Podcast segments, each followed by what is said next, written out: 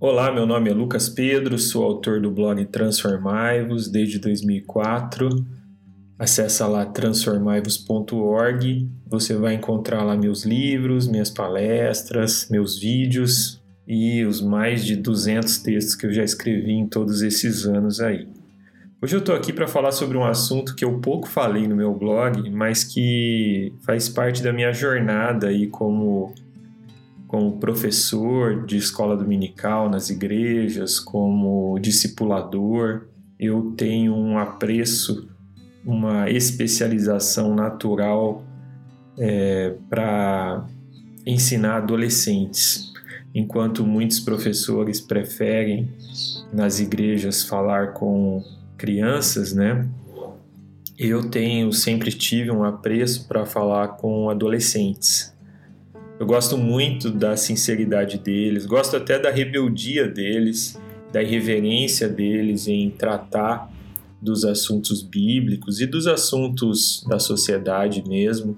Eu entendo que esse é um momento no qual eles precisam de uma sinceridade, de uma honestidade extrema para colocar em choque aquele conteúdo que eles receberam a infância toda sem filtros, né? A criança recebe informação sem filtros, isso é bom e ruim ao mesmo tempo.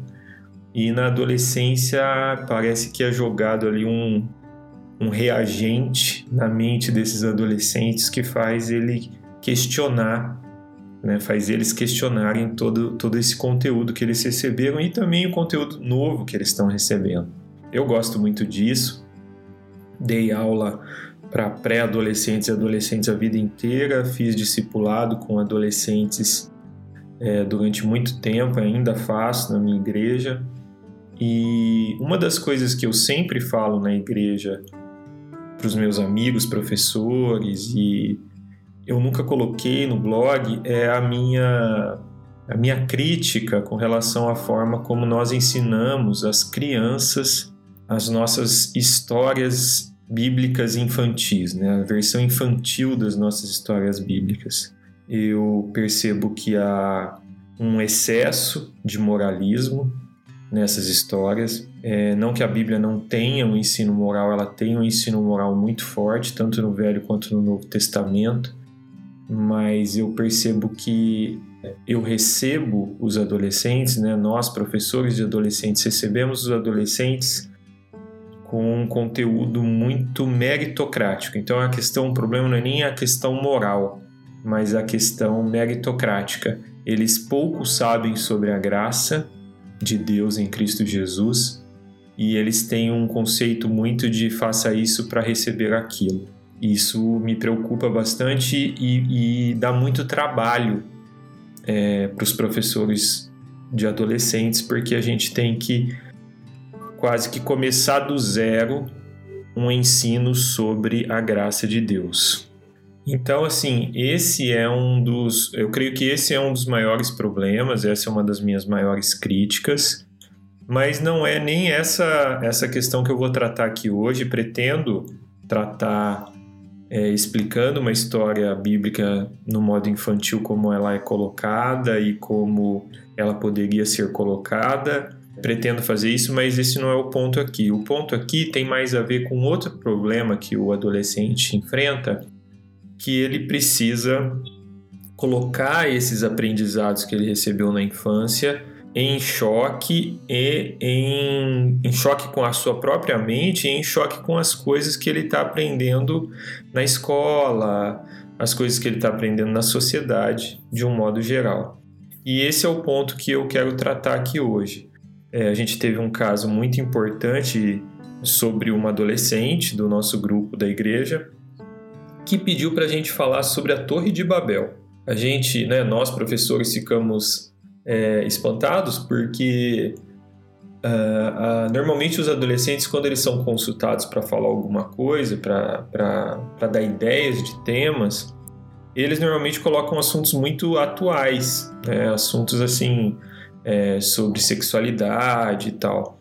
E essa garota, essa adolescente, ela pediu para a gente recontar uma história infantil, né, que já é conhecida por ela e por outros adolescentes, já foi é, já ouviram mil vezes na, na, infância, né? Porque é uma história bem ilustrativa, né? E ela pediu para recontar. Eu entendi que ela pediu para a gente recontar porque ela está nesse momento da vida dela em qual, no qual ela precisa colocar justamente coadunar, né? O ensino que ela tem na igreja com o ensino que ela tem recebido. Inclusive, ela falou para a gente que foi um, um professor da escola que citou a Torre de Babel, que citou a questão da criação dos idiomas e tudo, mal, tudo mais. Ela disse que não foi de forma assim é, pejorativa que o professor fez isso, ele apenas citou, mas já a, a, disparou esse alerta nela, né, com relação a como coadunar o conhecimento científico, atual, moderno, com o, o, o, aprendizado que ela recebeu ali na infância na palavra de Deus, né? Eu aceitei a, o desafio e é um assunto que é difícil para mim, né? Porque eu também tenho muitas dúvidas com relação a, a essas histórias iniciais ali relatadas em Gênesis e tal, mas eu quis preparar algo que preparasse essa adolescente e todos os outros adolescentes justamente para essa vivência adulta das histórias bíblicas, né? Então, assim, a primeira coisa que eu fiz foi deixar bem claro que a história da Torre de Babel, assim como a história da criação, a história do dilúvio, são sim o que aquilo que a gente chama de histórias de origem, né? Histórias de origem de um povo específico. E, e eu disse para esses adolescentes que realmente eles vão é, receber informações dizendo que essas histórias são, na verdade, mitos fundantes, né? são lendas de origem de um povo, assim como os povos indígenas têm as suas lendas de origem, por exemplo, sobre o que é a lua, sobre o que é o sol, sobre o que é a chuva, né? como surgiu, como surgiu terra e tudo mais. Então, assim, é essa foi um, esse foi um conteúdo inicial que a gente deu para deixar bem claro o contexto no qual o livro de Gênesis foi escrito, sobre como essas histórias surgiram de uma maneira oral e depois elas foram é, escritas ali, né, no livro de Gênesis. Então, todo esse essa base importante para o adolescente ali, a gente quis passar justamente para ele não ter esse impacto de fora de tornar as, as, as histórias infantis algo é, totalmente ilusórias, as histórias bíblicas infantis algo totalmente ilusório. Então a gente contextualiza as histórias como elas devem ser contextualizadas mesmo, né? Depois a gente falou da, da questão do livro, do, do, do, público que estaria lendo aquele, do, do primeiro público que estaria lendo aquele texto, né, aquele contexto, naquele contexto histórico ali.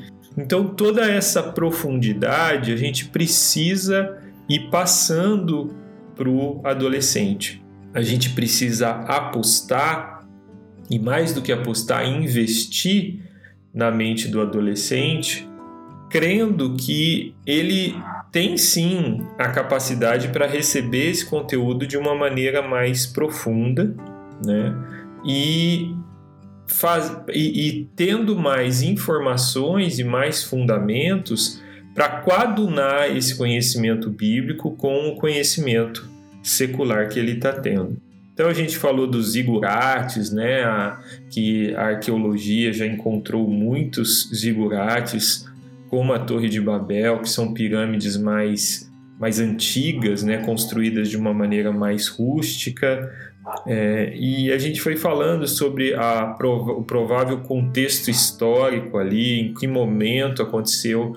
A gente fez questão de também colocar que a gente não pode datar com precisão é, o momento que aconteceu esse evento.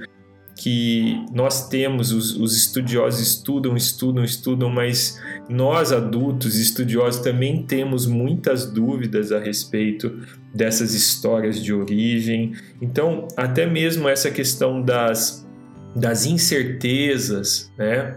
Ah, das dificuldades que nós temos com relação a, a, a definir se foi assim, se foi assado, isso é muito importante né, a gente a gente colocar para eles. E aí a gente foi falando sobre a questão do, do ensino, né? Qual é o ensino que isso de fato está trazendo, né? Porque porque essa história está na Bíblia e o que que ela representa para nós, como ela nos ensina. Né? Então a gente falou sobre a questão de que Deus tinha uma ordenança ali em Gênesis para que, as, que os povos se espalhassem, se multiplicassem, se espalhassem sobre a terra, e naquele momento aqueles homens estavam fazendo justamente o contrário, eles estavam se aglomerando, né, eles estavam é, buscando uma exaltação pessoal que era contra a vontade de Deus. Então, toda essa questão do ensino e da aplicação para a nossa vida hoje, a gente colocou também.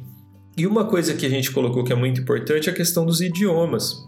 Ali tem uma, uma história de origem em Babel que procura dar uma explicação sobre como surgiram os diversos idiomas, colocando ali a autoria dos idiomas na mão de Deus mais uma vez, de modo muito aberto, a gente colocou é, uma breve história dos idiomas, de como os idiomas, é, como a gente entende né, na sociedade, na cultura, no, no, meio acadêmico, a formação dos idiomas. Então, a gente mostrou um, um gráfico muito bacana de uma, de uma metáfora do, do surgimento dos idiomas com uma árvore. Então, os idiomas eles, eles nascem de outros idiomas e eles morrem também, né? Por exemplo, o português que vem do latim, né? Assim como o espanhol que também vem do latim. Então, a gente foi fazendo essa coadunação na cabeça dos adolescentes, também para eles não não desenvolverem uma atitude de guerrilha contra aquilo que eles recebem de conteúdo acadêmico e científico, né? A gente quis deixar bem claro que eles não precisam criar trincheiras entre o conhecimento bíblico e o conhecimento científico e acadêmico. Né? O, o nosso trabalho como cristão é estar no mundo, né? viver no mundo sem se deixar, sem se perder né? do, do temor de Deus mas a gente pode entrar de cabeça em questões científicas, a gente pode aprender cada vez mais. Por exemplo, um desses adolescentes pode se interessar e se tornar um linguista, né, que é algo muito importante para a sociedade. Então, são nuances que muitas vezes passam despercebidas dentro da igreja, mas que acabam gerando nos adolescentes é, um sentimento de nós versus o mundo, nós versus a sociedade né, secular. E o, o grande problema disso é que você vai gerar dois tipos de, de jovem com esse tipo de conteúdo de trincheira. Você vai ou gerar um jovem que fica na igreja, mas que é totalmente embativo com tudo que vem de fora, e isso vai acabar levando ele para um extremismo né, fundamentalista, ou um outro jovem que em algum momento ele vai ter que romper com esse conteúdo que foi passado para ele na igreja, e aí ele vai para um outro extremo, e ele sai da igreja e vai para um extremo totalmente liberal e muitas vezes